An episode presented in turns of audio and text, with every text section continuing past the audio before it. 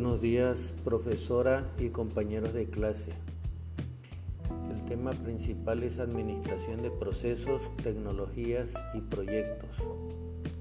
El tema que me tocó a mí es principales decisiones sobre procesos. Este podcast está dirigido a la Escuela Justo Sierra Méndez. Mi profesora se llama Ana Luisa de la Cruz Cantoral yo el alumno soy Eberto Acuña Castillo. Decisiones que se deben tomar en el diseño de un proceso productivo. En la base de cualquier actividad empresarial está transformar un bien o servicio aportando un valor añadido. Para ello, la empresa necesita de un proceso productivo por el que bienes o servicios existentes se convierten en otros distintos, teniendo en cuenta que hay que saber qué vender, pero también hay que saber cómo fabricarlo.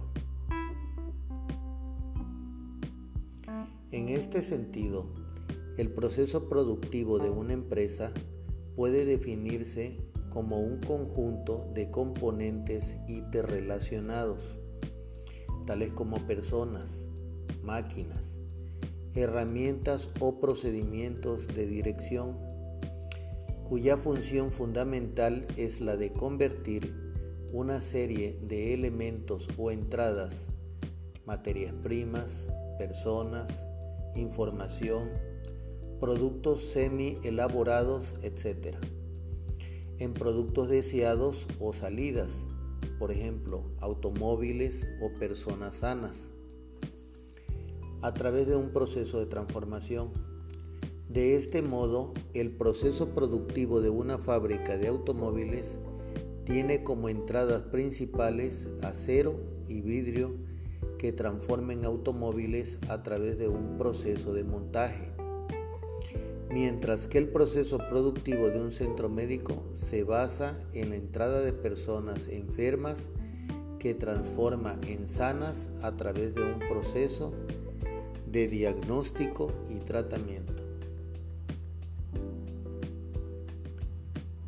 Por regla general, el diseño del proceso productivo es una actividad creativa y compleja en la que suele ser necesario probar distintas alternativas y tomar muchas decisiones, entre las cuales destacaría las ocho siguientes.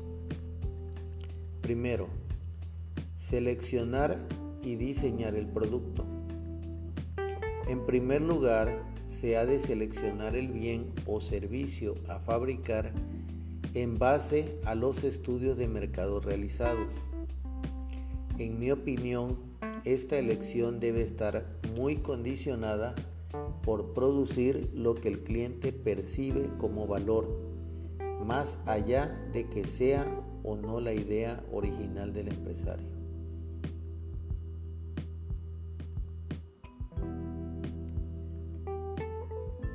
Seleccionar el proceso la segunda supone definir cuál ha de ser el proceso tecnológico a emplear dentro de las alternativas existentes teniendo en cuenta las características del bien o servicio que se ofrece. Implica tomar decisiones sobre elementos tales como las instalaciones, los equipos informáticos, la maquinaria o las herramientas a utilizar. El tercero, determinar la capacidad productiva. Dimensionar el volumen de producción que se podrá alcanzar, el cual estará definido por la inversión que se realice en instalaciones y elementos productivos. Por su parte, una vez conocida la capacidad productiva, la planificación de la cantidad concreta a producir en cada periodo habrá de basarse en la demanda esperada y en su caso los niveles de existencias que se acumulen en almacén. La número 4. Fijar el nivel de inventarios. Fundamentalmente en el caso de producción de bienes, se deberá determinar el nivel general de existencias en almacén, así como los sistemas de control y de pedido para renovar existencias medias y de seguridad. 5. Número 5.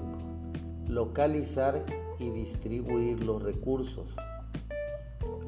Ubicar los distintos sectores o departamentos donde se fabrique el bien o se preste el servicio, así como de los equipos necesarios, teniendo en cuenta aspectos técnicos, económicos y humanos, se deberá procurar optimizar el espacio físico o virtual en función de los recursos utilizados y teniendo presente la creación de un buen clima laboral, para lo que habrá que analizar el recorrido que realizan las entradas en el proceso productivo, materias primas, inicio del servicio, hasta que se convierten en salidas, bienes terminados, que es el fin del servicio. El sexto, diseñar tareas y puestos de trabajo. Analizar las actividades del proceso productivo constituidas por tareas a realizar por personas, definiendo y valorando los puestos de trabajo y los sistemas de remuneración. En el diseño de los puestos de trabajo se habrán de valorar los aspectos relativos al medio ambiente físico en el que se desarrollan, así como de organización de las tareas, buscando entornos que faciliten tanto la productividad como la seguridad del trabajador. El séptimo, definir la calidad.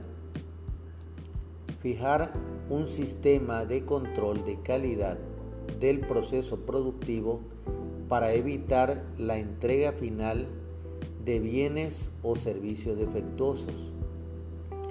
La implantación de sistemas de calidad en los procesos de producción evita despilfarros